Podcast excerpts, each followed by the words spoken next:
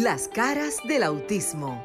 Auténticos, unidos, inigualables, sinceros, maravillosos y originales. Todas las facetas de un mundo diferente y especial en Las caras del autismo con Sofía La Chapelle por Sol, la más interactiva.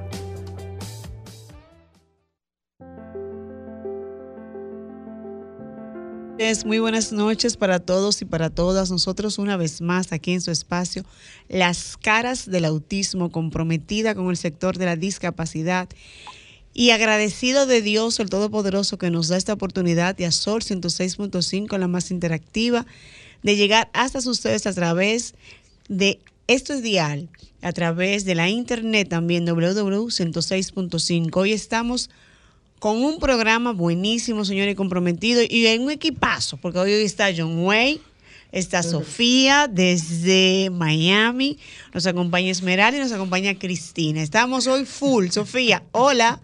Y ¿Qué tal? Muy buenas noches. Hola Sofía. ¿Qué tal? Buenas noches, bienvenidos a todos. Muchísimas gracias a todos los que nos escuchan, como bien dice Maritza, a través de Sol 105 FM RCC Media. Es en vivo, back to back, como dicen los americanos. Nos vamos de un programa al otro.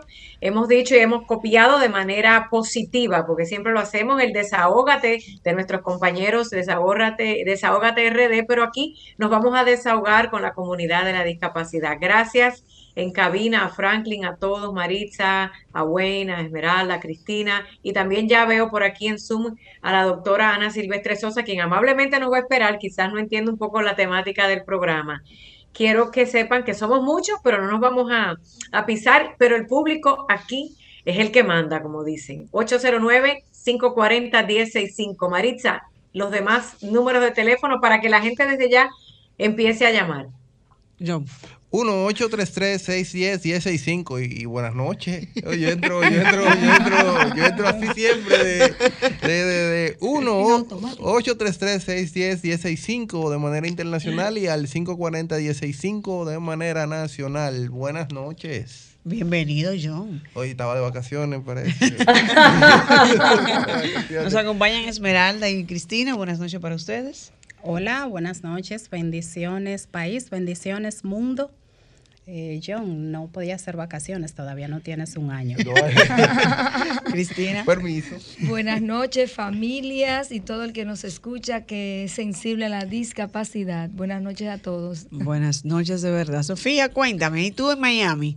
Bueno, ¿qué les cuento? Miren, yo he estado leyendo cosas muy interesantes aquí en la ciudad de Miami. Próximamente vamos a tener un encuentro, pero eso será el próximo sábado, lo digo este sábado, porque sabemos que este programa se escucha a nivel internacional gracias a pues la audiencia cautiva de RCC Media, que tiene una sintonía impresionante en todos los Estados Unidos. Entonces, el próximo jueves aquí hay una actividad en un parque que habla sobre precisamente la discapacidad, eh, la salud en general. Me encanta porque va, se va a hablar no solo de autismo, sino de cómo incorporar a esa comunidad de discapacidad en general, todo tipo de condición en un solo evento en el Tropical Park. Yo les ya les puse esa información en mis redes sociales. Pero lo que me interesa saber, y es que sé que muchos de ustedes que siguen el programa, precisamente lo que vamos a hablar. Miren, hace unos dos programas atrás o tres que John Wayne estaba en el programa y no de vacaciones, hablábamos de un tema bastante delicado y gracias a Esmeralda y a la doctora Silvestre por atender este llamado y es cuando tenemos una persona que queremos con autismo, un diagnóstico ya, pero a la vez se conjuga o está mezclado con un tema de salud mental que puede ser bipolaridad, esquizofrenia, y eso no lo puede tratar o hablar cualquier persona. Así es. Los dejo a ustedes ahí. Así es. Ahí nos acompaña también, es cierto. Ven, preséntate. Dile tu nombre a nuestros radioescucha. Alessa. Eres Alexa. Bienvenida, muy bien, Alexa. Alexa es mi hija de siete años y tiene la condición de autismo. Nada, eh, vamos a presentar entonces la, la doctora Esmeralda. Sí, como decía Sofía, hablábamos de ese tema tan complejo que es el autismo combinado, vamos a llamar así, autismo con esquizofrenia, autismo con bipolaridad, y como no somos expertos, en la materia, pues quisimos tener aquí a una experta que es así, puede hablarnos y orientarnos de qué hacer y cómo manejar esto. Es la doctora Silvestre, ya mucho en este caminar del autismo la conocen. La doctora Silvestre es especialista, eh, ella es psiquiatra infanto-juvenil, especialista en esta materia, ayuda a las personas desde Rehabilitación Dominicana en el Santo Socorro y también el Centro Médico Gasco. Así que bienvenida doctora y mil gracias por recibir nuestra invitación. Claro, estamos para servir. Muchas gracias por la invitación y definitivamente un tema bastante interesante, importante tocar, con la intención de cómo ubicar cada uno de los criterios que podemos tener diagnósticos para tener más luz en un diagnóstico como lo es el autismo, que ya de por sí es complejo, y cuando se agrega otra condición de salud mental, que se vuelve aún más complejo. Así que muchas gracias por la invitación y esperamos ser de utilidad para poder dar esta orientación. Así es, gracias doctora por aceptarnos. Bueno, yo voy a iniciar como, como hacer romper el hielo. Cuando a nosotros se nos diagnostica como familia, eh, Marixa le habla doctora, como familia de que tenemos la condición de autismo, pero también se nos dice, pero mira, viene acompañado de algo que se llama esquizofrenia, ¿qué se dice? Esquizofrenia. Ajá, esquizofrenia. Exactamente. ¿Cómo manejar nosotros desde la familia esos dos diagnósticos que de por sí suenan pesados, pero tenemos que lidiar con ellos? Sobre todo a propósito de que estamos en el mes de la salud mental, pero ese duelo debe ser durísimo. ¿Qué es lo, ¿Cómo se debe diagnosticar primero? Porque yo entiendo que también la manera en que se da el diagnóstico es también impactante en la forma en que uno lo recibe, para luego uno empezar a andar en ese camino que ya es transcurrir de todo el día a día de la familia. Claro. Lo primero que tendríamos que hablar es de los síntomas característicos. Más que cómo recibir el diagnóstico, que obviamente es, es, realmente bastante chocante y neutralizante, escuchar, no es una buena noticia, pudiéramos decir, que tenemos un niño con autismo y también con esquizofrenia, porque ambos diagnósticos, como sabemos, son de curso crónico, no se van a desmontar.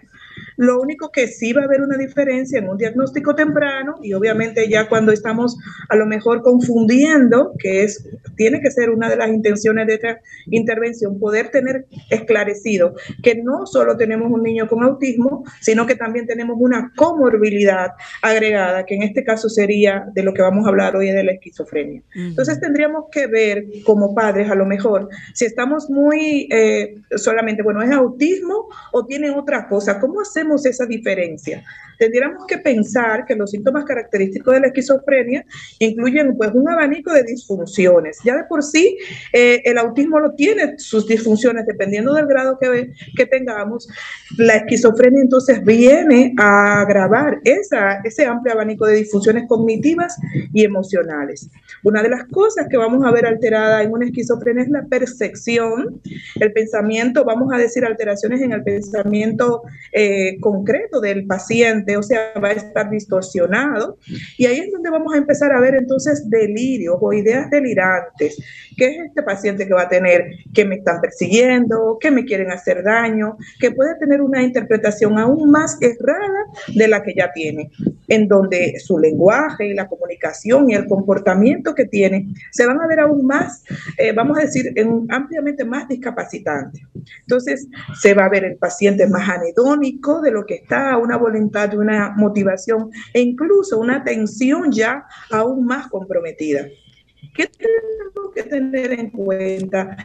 Que no van a ser con autismo y esquizofrenia, sino que es una cuestión que se va a, se va a poder ver más vamos a decir que el diagnóstico de autismo lo tenemos entre 16, 18 meses, ya lo vamos viendo. Antes de los 5 años ya tenemos que tener un diagnóstico como tal de, un paciente autista. En el caso de la esquizofrenia no es tan tempranamente, es algo más, eh, más allá de la adolescencia, las que más eh, tienen un inicio más temprano y la vida adulta. Entonces ya íbamos viendo que si tenemos un paciente, no es que me, me dijeron la esquizofrenia primero y luego el autismo. El autismo como parte tiene que estar siempre primero en el diagnóstico y luego el agregado entonces de esquizofrenia vamos a tener estas ideas persecutorias, la persona puede sentirse molesta, engañada. De por sí el pensamiento literal de los autistas lo hace a veces no entendernos, eso tenemos que tenerlo en cuenta para no como, como no estar, se solapan muchos de los síntomas, esa es la verdad.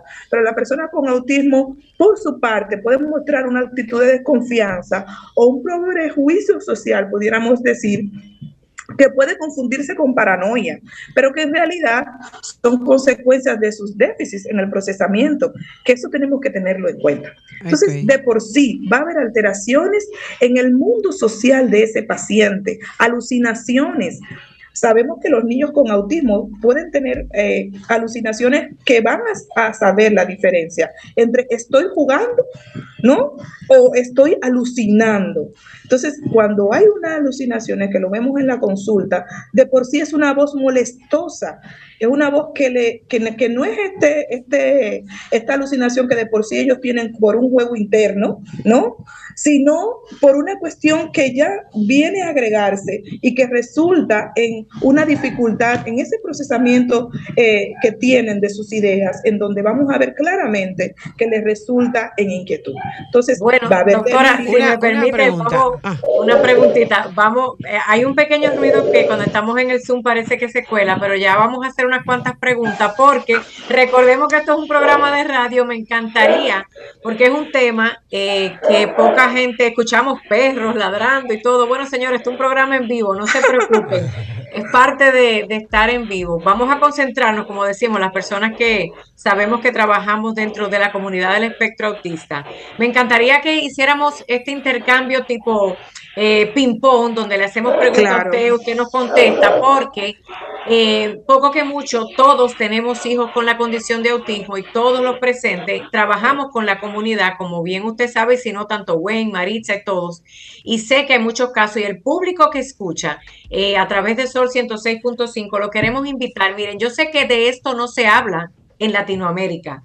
O sea, de por sí el que tiene autismo está loco, según la gente. Imagínese autismo, esquizofrenia y bipolaridad que poca gente sabe diagnosticar de manera correcta, como bien dice la doctora. Entonces, este es el espacio, señores que nos escuchan y nos ven a través del app a través de www.sol, o sea, porque esto se ve en televisión también, es importante que tengamos eso en cuenta. Si usted está escuchando o está viendo y usted nunca ha podido hablar de que cree usted quizás lo cree, quizás se lo han dicho o tiene ya un diagnóstico de que tiene un ser querido con autismo, con algún trastorno de esquizofrenia u, otro combinado, este es el momento para usted llamarnos y preguntar. Eh, yo tengo experiencias personales, pero voy a dejar que en el estudio quizás le hagan algunas preguntas y regreso. Me encanta, quería hacer esta, este comentario porque a veces la gente escucha se asusta, pero en este programa no. Nosotros no tenemos temor de, hablar de estos temas como por ejemplo el sexo, que lo vamos a tener que tener próximamente, sexo y autismo, que de eso no se habla, pero hoy día es esquizofrenia y quizás bipolaridad y otros, que sería muy importante que el público sepa que nuestros teléfonos y nuestro corazón están para ustedes y aquí no juzgamos a nadie. Sí, una pregunta, doctora. ¿Qué tan riesgoso o qué detonante podemos tener cuando tenemos un diagnóstico de un niño que por ser eh, autismo leve, el padre se, se queda tranquilo en casa y dice no necesita terapia porque es leve? y se queda con ese niño toda la vida ahí que es leve, no lo lleva nunca a terapia, no está intervenido, ¿qué puede desarrollar ese niño ya en la adolescencia y en el trayecto de su vida? Claro, lo primero que tenemos que tener en cuenta es que el autismo no es lineal. O sea, usted puede tener ahora una condición, por eso ya se habla de espectro como tal. Y obviamente en nivel, en función de las necesidades que tiene el paciente, pues entonces se habla de, gravedad. Pero eso es una pregunta tan importante porque me toca ver a pacientes que han llegado a la universidad con un autismo leve, en donde los padres han tenido el diagnóstico y lo han ocultado por el estigma o porque supuestamente esto va a repercutir eh, en las decisiones que toma el paciente en lo adelante, y luego llegar a la consulta por un trastorno de ansiedad comórbido importante, en donde no va a tener eh, la, misma, la misma integración social que tiene el resto de sus compañeros. Entonces, si usted se queda con un, porque es leve y porque está logrando, de acuerdo al nivel de desarrollo en su casa, sin tener las intervenciones propias por las etapas que tiene el niño, entonces es posible que, o es más probable que desarrolle una comorbilidad. De por sí, el hecho de tener autismo es una ventana de probabilidades para el resto de las enfermedades mentales que va a depender, por ejemplo, hoy estamos hablando de bipolaridad y en un 30% de los pacientes con autismo van a desarrollar un trastorno de estado de ánimo bipolar. Ahí hay muchos factores que lo tendríamos que tener en cuenta, ¿verdad? Como es la misma herencia, es estas cosas. Si tiene un familiar que es bipolar, tiene más probabilidades de desarrollar un trastorno bipolar. Entonces, siendo puntual a tu pregunta, ningún paciente que tiene diagnóstico de autismo debe tomarlo como, bueno, siempre será leve o nunca tendrá una disfunción, porque el hecho de tener autismo lo hace vulnerable en diferentes proporciones a desarrollar otras enfermedades mentales. Eso es muy importante tenerlo en cuenta y hacer lo que corresponde en las edades de desarrollo que corresponden. Y, apoyando un poquito eso que usted dice, doctora, un placer, Cristina Mena, psicóloga de este lado. Eh, el ambiente familiar, el contexto social inmediato del niño y esos, esos patrones conductuales que se dan en la familia van también a influir de manera directa en la manera como el niño evoluciona ante su condición particular. O sea, todos esos componentes sociales, familiares y la misma falta de información de la familia cuando tiene el diagnóstico y la manera de cómo lo enfrenta, van a ser determinantes de, las, de la evolución que va a tener esa condición de salud mental en el niño o la niña.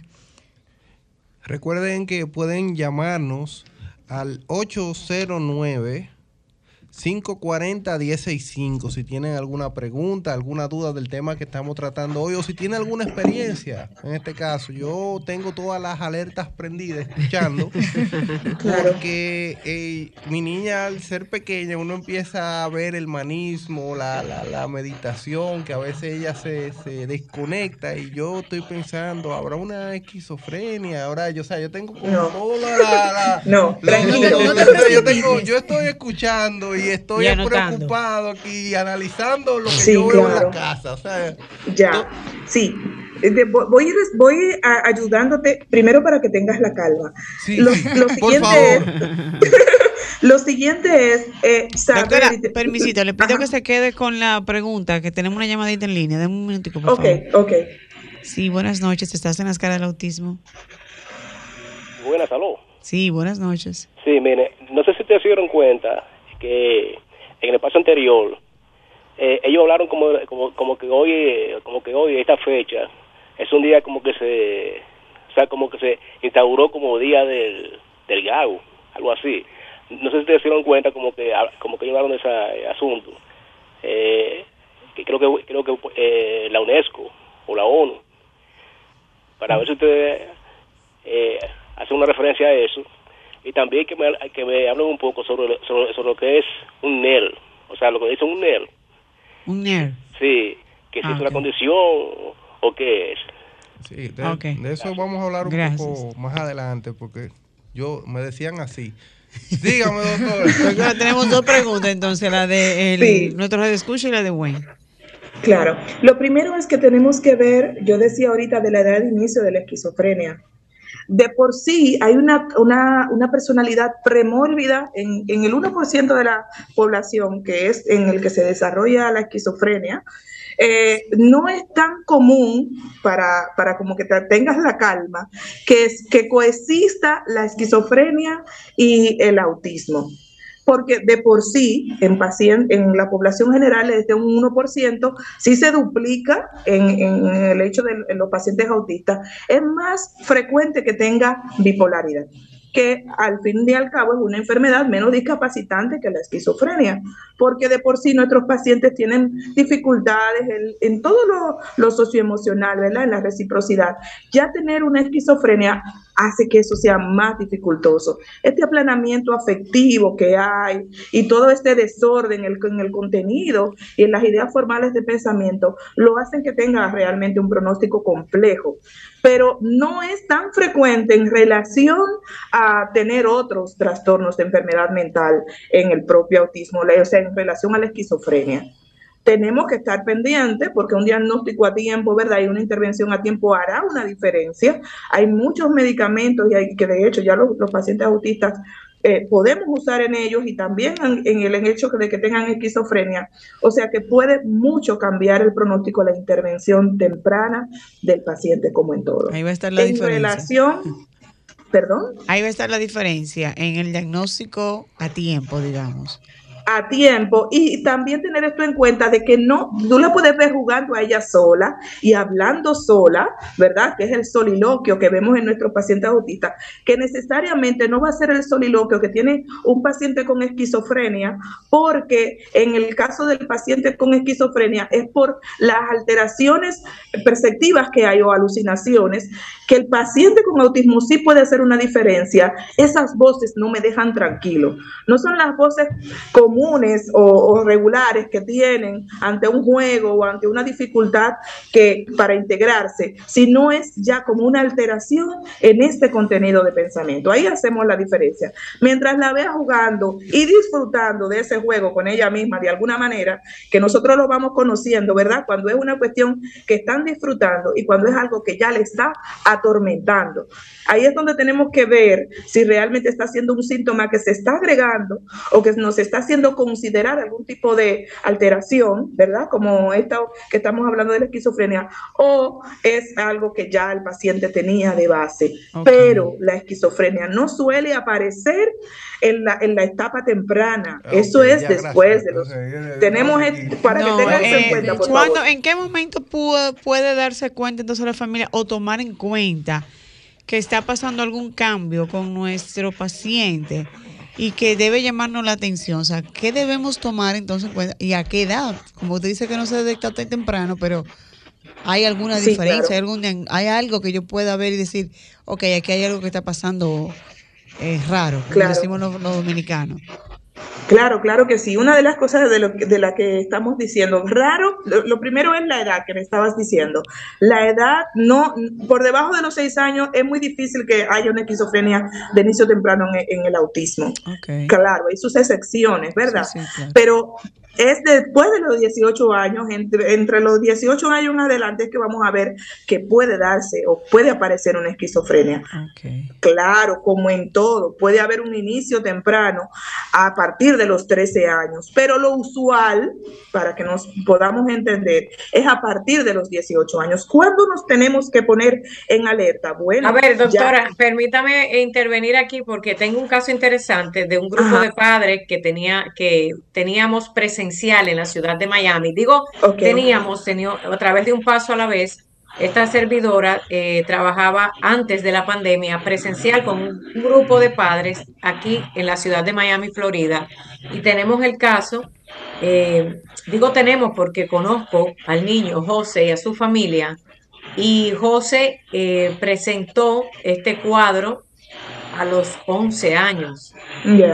Es impresionante porque aunque uno lee y aunque uno quiere educarse e informarse como hacemos en este programa, a mí como madre, a mí como persona, eh, vivir de cerca o convivir con la madre, con el padre, con el hermano, totalmente funcional dentro de, su de típico, y tener a José, un niño hermoso, cariñoso, supremamente inteligente, cuando tenía eh, presente estos episodios de esquizofrenia, era muy violento, era no violento físicamente, quiero aclarar esto, era violento para mí y para todos ver cómo se transformaba y cómo en la inocencia de esa edad, por eso me quiero que sepa que la gente puede decir, no, pero ¿cómo que nada más hasta los 18? Hay excepciones, como dijo la doctora, y por eso traigo a colación este caso. Y me tocó ver como él decía, yo estoy escuchando voces, me están hablando, y voy a decir esto y quiero que lo pongan bien, escuche bien, suba el volumen de la radio o de donde sea, porque esto hay que hablarlo. El niño decía, tía Sofía, mamá, yo me ese, ese, ese señor, el señor malo, dice que me mate. Ay, Dios mío. Que me mate, tía.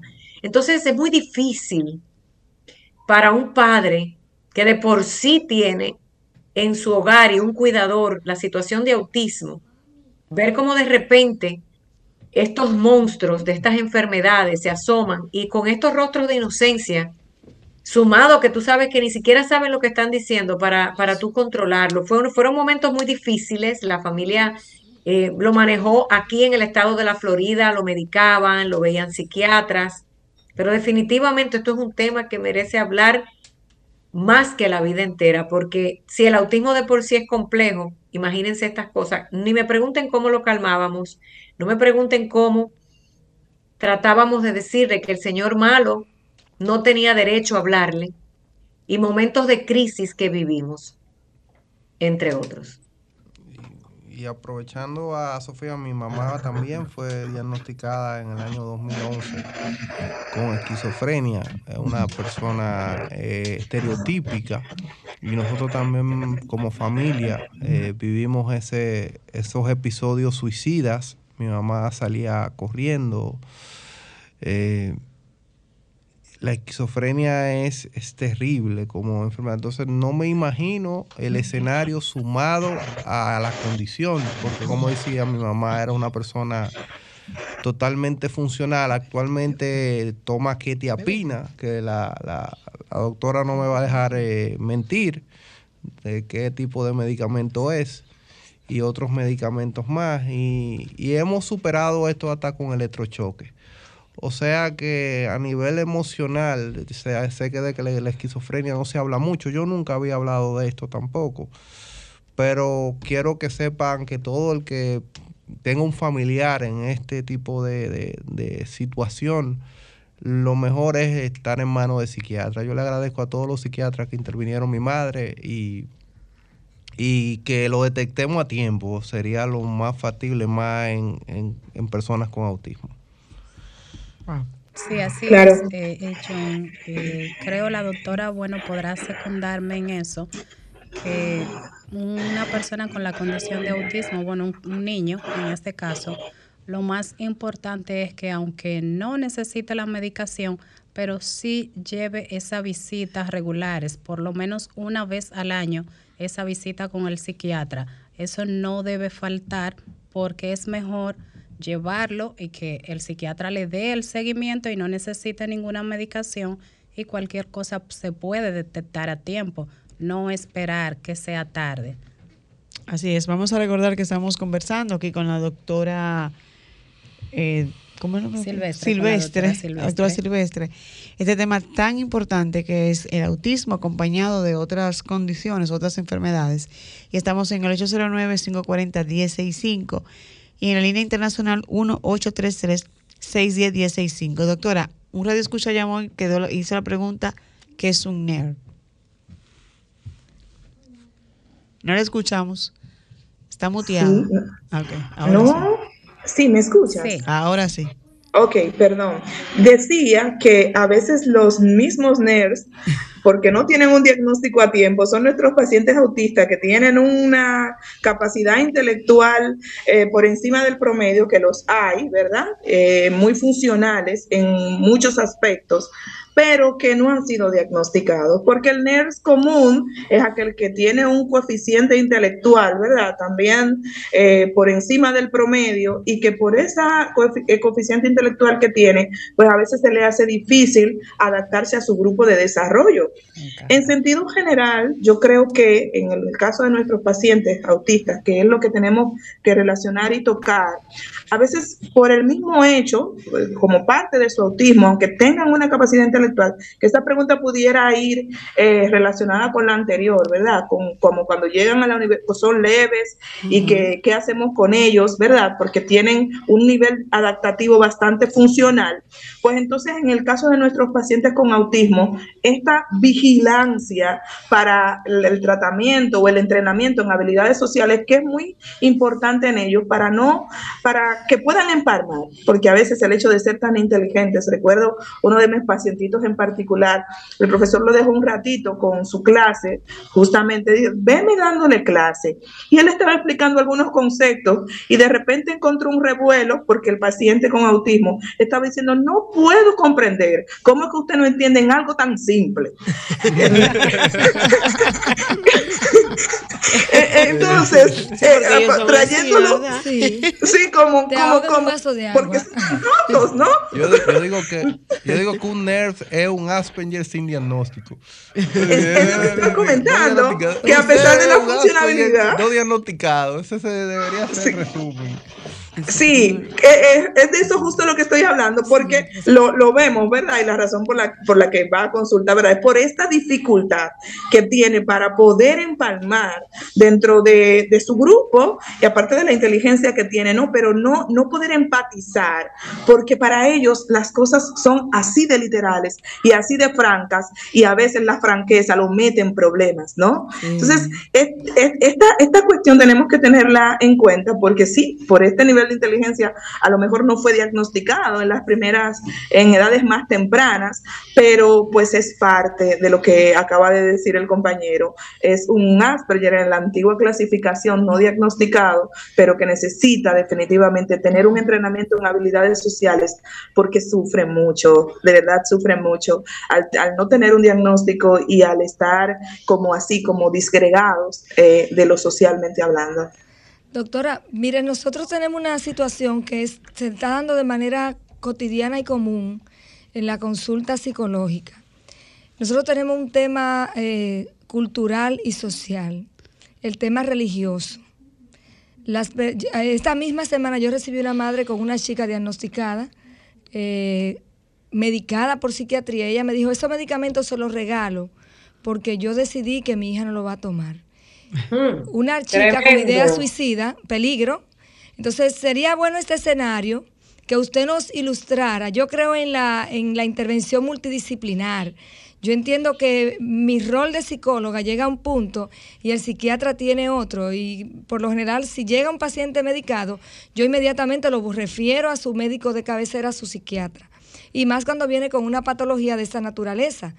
Oriéntanos un poco al respecto, doctora. Claro. antes que ustedes, espérense, antes que las doctoras, porque ambas son doctoras, y yo me voy a meter la cuchara como el pueblo. Alerta pueblo. Esto lo hemos hablado en el programa, miren. Primero se habla en la ignorancia, desde la ignorancia, porque para eso existen estos programas, para educar, pero a veces tenemos que dejar de ser científicos, vámonos para el pueblo a ver si nos llaman. Sí. Y dicen, ese muchacho está loco, nada más porque tiene autismo. Error, autismo es una condición, pero no se lo vamos a explicar porque el programa dura apenas media hora más. Peor aún lo que acaba de decir la psicóloga en cabina, cuando metemos la religión fanática, esto hay que ponerle así, plano, llano, esto no hay que darle mucha vuelta, donde te dice alguien, sea católico, sea judío, sea cristiano, religiones fanáticas, fanáticos, como el fanático de la pelota y el soccer o fútbol, pero que se van al extremo, pasan dos cosas. Primero te dicen o que te le van a hacer un exorcismo a tu hijo porque es el demonio que tiene. Ojo, y eso no estamos hablando de autismo. Usted allá en otro programa hablé de otra cosa, pero dicen ese lo que tiene es el demonio y vamos a hacerle un exorcismo. Error. Número dos están en las iglesias de todas las denominaciones fanáticas, no estoy hablando de las normales, donde lo que van a hacer es que te van a decir que viene un milagro y que te van a curar tu muchacho y que no tiene nada.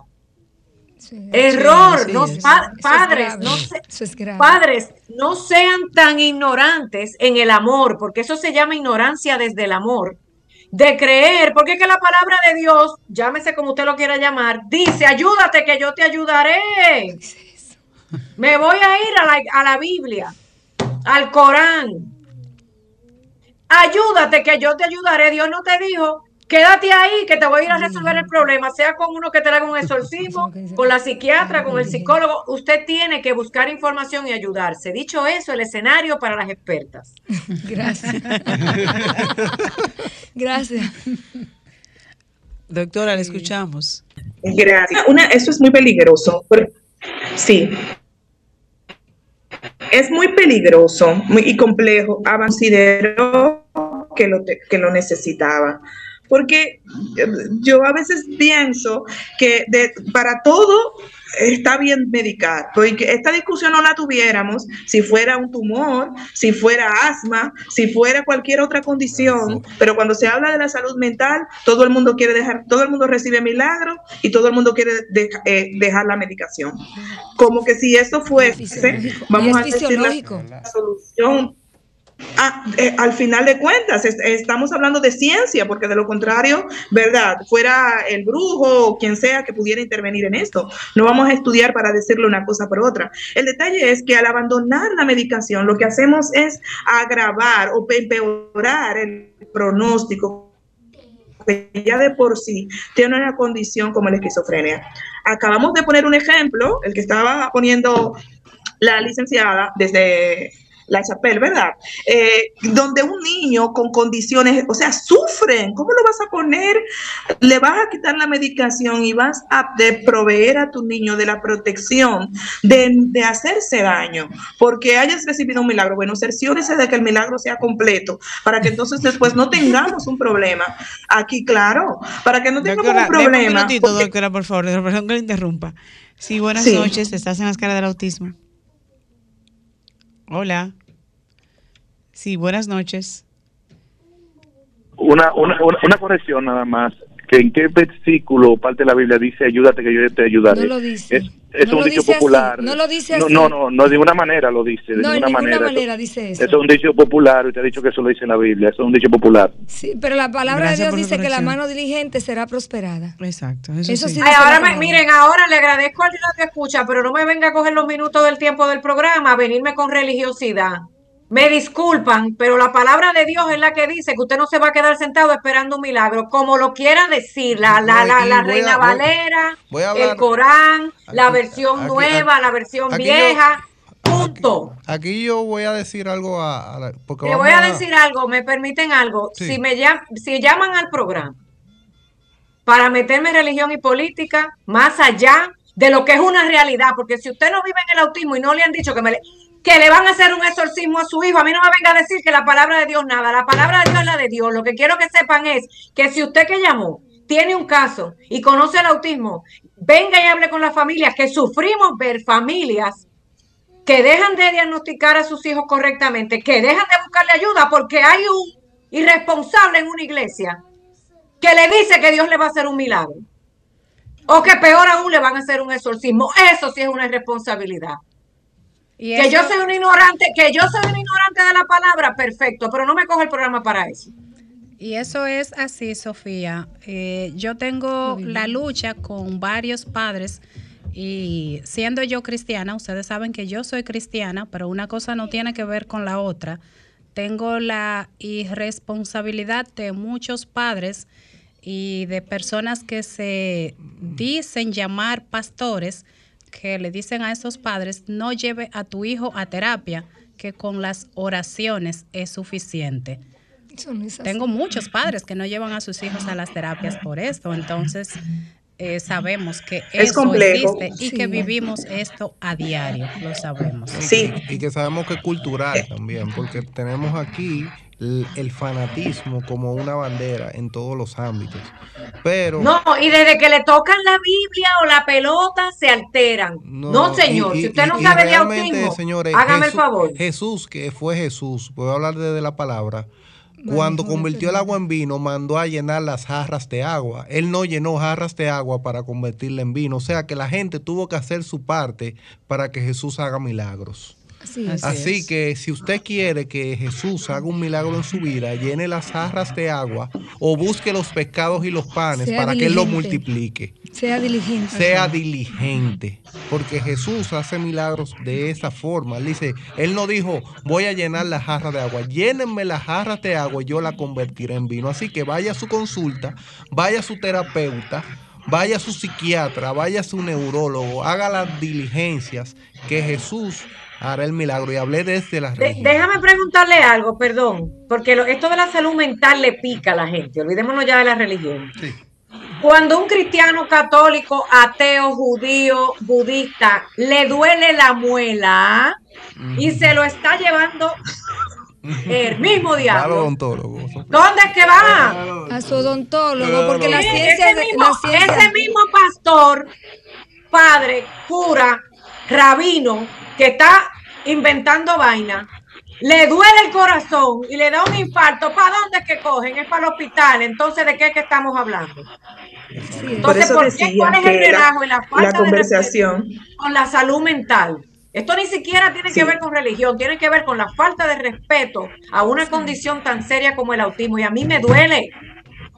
Me Sí, con el- y con el negocio que se ha querido hacer con eso. De hecho, hubo un grupo ahí que en periodo de eh, marzo, abril, hicieron un maratón con esto, llamando, tu hijo tiene autismo, ven que lo liberamos. Y estaban cobrando nada más y nada menos que 100 dólares por Espérate. hacer, por hacer Espérate. esto. ¿Por ¿Dónde Wow. fue eso? Eso ¿Dónde fue en- eso? En Instagram y En Facebook. Instagram y Facebook, pues eso fue. Ah, y hacían el milagro por redes. Sí. Wow, doctora. Y dicen que, la- que los locos no estamos aquí afuera. Imagínense usted. Mira, yo quiero, yo quiero poder aprovechar para, para la gente que sí, que sí tiene la intención de aprender y, y, y hacer esta puntualización. Usted quiere el milagro, yo lo entiendo, yo no, yo, yo creo en los milagros, pero yo sí creo también que a Dios orando y con el mazo dando, en el aspecto de que yo tengo que hacer lo que corresponde para que mi hijo tenga lo que necesita. Y bueno, y si en el camino pues se disipan los síntomas y ya no veo que nada, entonces ahí bajo una supervisión, porque no siempre el paciente tiene que estar medicado, porque no siempre es obliga hay una obligatoriedad en que reciba un tratamiento farmacológico, ¿no? Sino de, de intervención, no siempre, pero eso lo, no lo va a decidir usted, por favor, hágalo como usted lo hace, como cuando le diagnostican hipertensión o cuando le diagnostican una prediabetes en el que usted lleva sus controles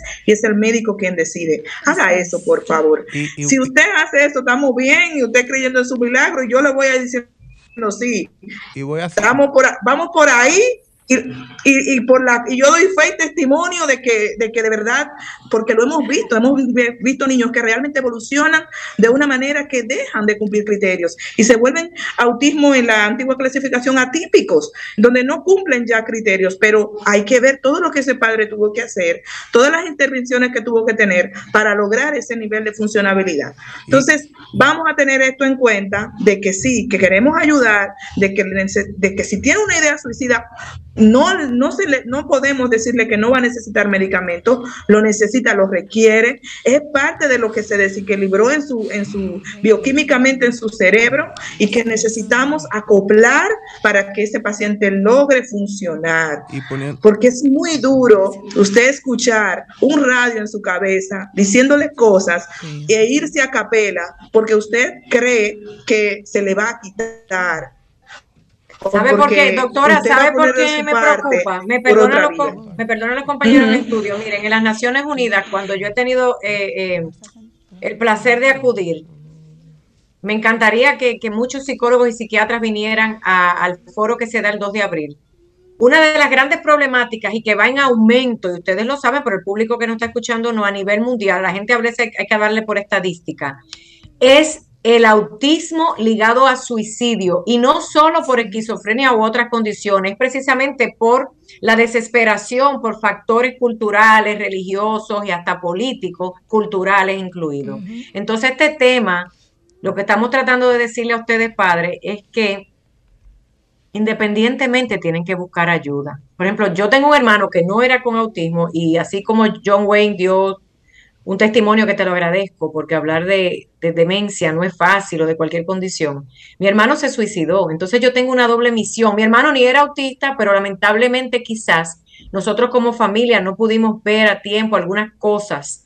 Entonces, cuando voy un día a las Naciones Unidas y me hablan que la gran tasa o, la tasa que va en aumento dentro de las tantas cosas que tenemos que trabajar en el autismo es temas de salud mental y suicidio, desde el paciente o hijo o hija hasta la propia familia que se desespera. Sí. Porque uno puede generar un estrés postraumático también, basado en tanta presión no atendido, por cierto. Esto va a ser otro programa con ustedes dos. Doctora, ustedes nosotras, ustedes las dos y Cristina no se van a librar. Sofía, perdóname que no te tenemos una llamadita, Sofía, dame un segundito. Sí, buenas noches, estás en la escala del autismo. Sí, buenas, salud.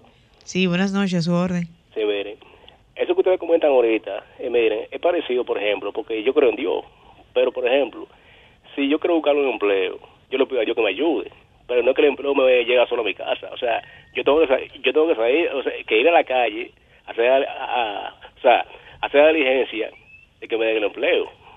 Porque yo, o sea, Dios me va a ayudar, pero no es que, o sea, no es que me va a llegar a mi casa. Entonces, de igual modo, si yo estoy enfermo, yo le pido a Dios que me ayude, pero tengo que ir al médico. Así es, gracias por el soporte. Gracias. Eh, doctora, ah, perdón, Sofía, tú yo quería, termina la idea. Yo, tengo una pregunta a la doctora. Yo quería agregar algo con referente a la, a la para no desviarnos de lo que es eh, la psiquiatría y, los medicamentos. Mi niña, eh, Lisbeth, famosa Lisbeth, también tiene epilepsia. La epilepsia es una, eh, eh, ella toma temperatura, que es vaporato de, de magnesio, creo que es la... Eh, sí, así es, vaporato de magnesio. vaporato de magnesio. Entonces, nosotros en irresponsabilidad, en algún momento, mal asesorados, dejamos de darle el medicamento por, por un tema. Y Lisbeth tuvo una involución eso es terrible. Una involución. Entonces, estas son experiencias que yo comparto para que sepan que los medicamentos relacionados a la salud mental, recetados, como el vaporato de magnesio, eh, evitan que el ISP tenga convulsiones. Y la epilepsia, que eso me lo dice, me lo dijo un médico, eh, el neuro, Pediatra. Eh, neuropediatra, sí. Dice, gracias a Dios, tu niña tiene eso en el 2020, no en el 92, porque en el 92 la gente caía en la calle convulsionando y se asociaba a temas religiosos, la epilepsia. Hoy en día la epilepsia, con una pastillita que andan los epilépticos, con un jarabe en caso de los niños, puede hasta desaparecer con el tiempo. Esto es una enfermedad. Pero debe haber una disciplina. debe haber una disciplina. Debe haber una disciplina medicada para que desaparezca la epilepsia. Me corrige, doctora, porque usted sabe que yo lo que soy es rapero. No sé si usted sabía eso. sabía eso. No un padre Pero un padre que está tratando de explicar que la salud mental y los medicamentos psiquiátricos o de salud mental son bastante importantes en la vida de una persona sí, claro. Eso que dices, claro, eso que dices de la comorbilidad, todos los, todo paciente que tiene autismo, que sabemos que está dentro del rango de los trastornos del neurodesarrollo, en donde entra también la epilepsia, puede tener alguna otra comorbilidad dentro de ese mismo desarrollo, de ese mismo trastorno del neurodesarrollo. Entonces, el hecho de tener epilepsia en algunos pacientes hace que se vea incrementada la sintomatología conductual, porque si te das cuenta, no siempre el paciente paciente va a convulsionar. Hay eh, instrumentos, estudios eh, de neuroimagen, de electroencefalografía que nos ayudan a ver eso y a monitorizar eso. Cuando definitivamente tenemos esta comorbilidad y desatendemos, entonces tenemos más probabilidad de que sí, el paciente se agrave. Y es un único cerebro. O sea, este cerebro que tenemos que cuidarlo de estas eh, alteraciones o estos paroxismos, que es lo que como se ve en los electrocefalogramas para diagnosticar la epilepsia, va a hacer que el niño tenga otras disfunciones porque sí, el hecho de que tenga esta alteración en, otra, en otras partes del desarrollo, dígase conducta, dígase el propio aprendizaje, al final de cuentas es un cerebro que no está generando de la misma manera en que tendría que generar si no le damos, si, si le damos el medicamento y si no se lo damos. Eso tenemos que tenerlo en cuenta. Doctora, una, pregunta. una pregunta.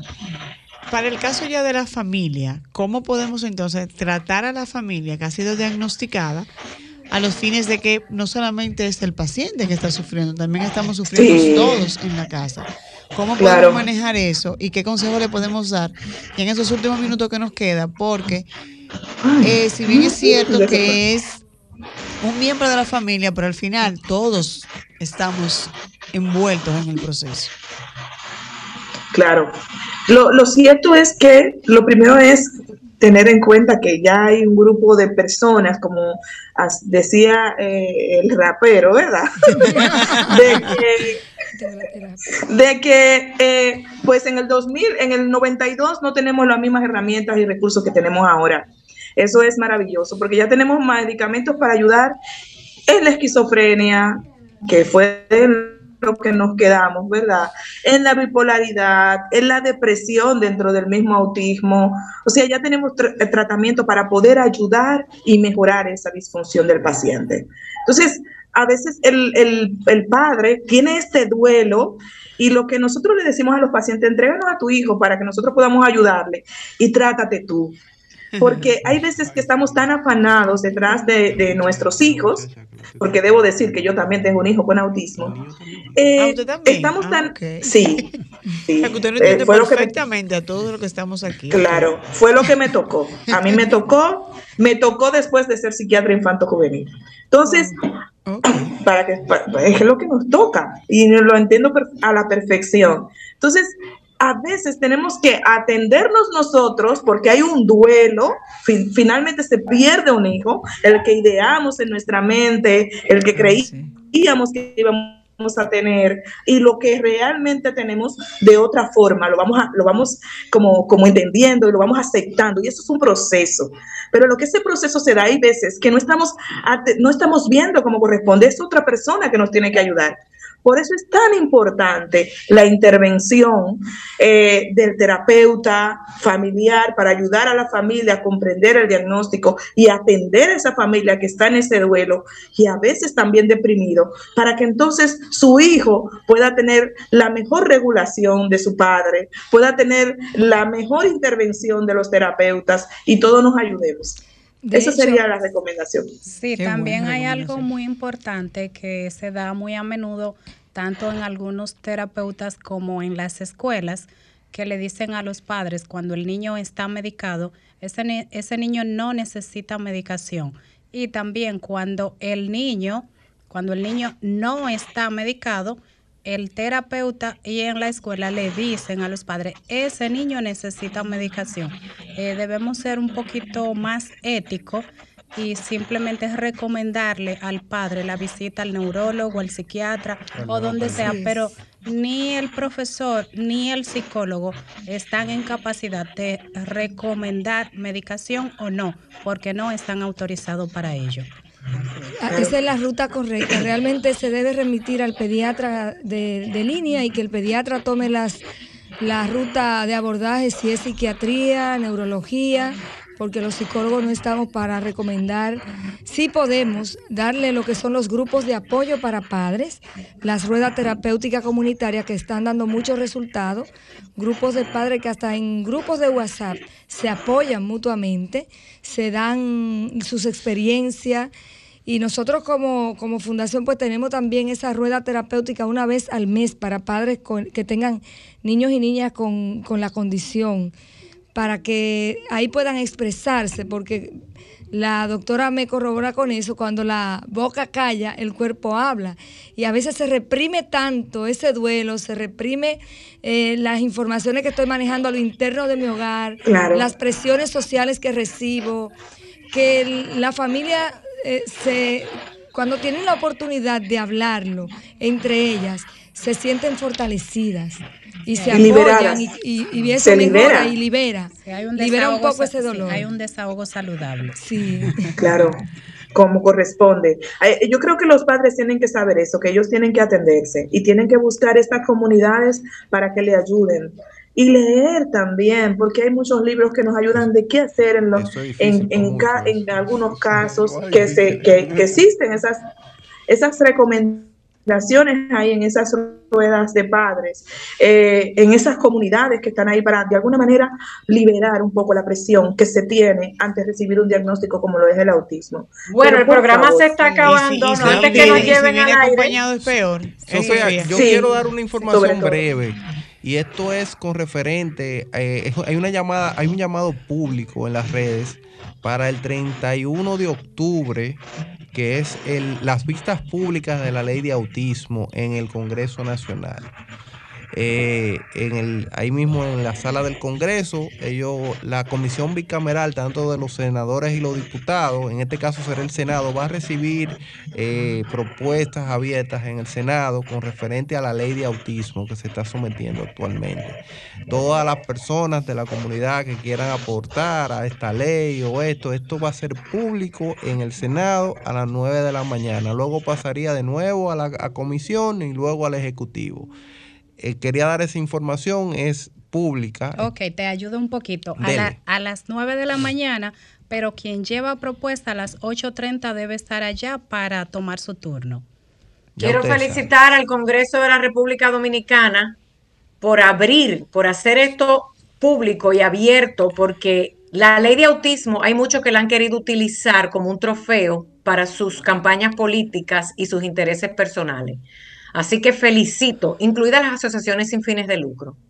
Yo en este caso voy a sacar mi cuchara y ni siquiera me voy a acercar, porque esa ley que yo ayudé por ahí anda rodando, pero esto no es un nombre y un apellido. Felicito en este momento y ojalá lo hagan así, ¿eh? que después no tenga yo que decir otra cosa, para que se haga pública, para que todo el que quiera aportar ideas lo haga y que no se lleve el premio mayor del autismo y en una ley el que lo vaya a mal usar. Gracias a la doctora Ana Silvestre, gracias Cristina, gracias Wayne, gracias Maritza, pero sobre todo gracias a nuestros hijos con autismo Esmeralda. y Esmeralda. Gracias Ay, ay, a nuestros ay, hijos. Lío. Gracias. ¿Saben por Gracias, qué? comprometer a la doctora para que vuelva en una próxima ocasión. doctora, sí, no, ya sabe. El tema, doctora, usted sabe que esto es suyo y más que ella forma parte de la comunidad. Sí. Exacto. Doctora, Señores. Pero, eh, ¿dónde podemos localizar a la doctora Silvestre? Eh, en, bueno, en principio lo dijeron en el Centro Médico Gascoe. Yo también estoy en la en rehabilitación y en el Santo Socorro, que es un hospital. Estamos ahí para servir. Aquí en Santo Domingo, República Dominicana. Muchísimas gracias. Santo Domingo, Un República abrazo. Dominicana. Que tengan Bueno, muchísimas gracias nuevamente a todos los que nos escuchan. Gracias, Franklin, por regalarnos estos tres minutos. Gracias a RCC Media. Señores, vuelvo y repito, gracias a nuestros hijos con autismo, porque por ustedes este programa existe. Que Dios los bendiga. Será hasta una próxima entrega en las caras del autismo en Sol 106.5 FM. Mantente conectado a nuestro programa en las redes sociales. Búscanos y síguenos en Facebook, Instagram y YouTube como Sofía La Chapelle TV. Las caras del autismo por Sol, la más interactiva.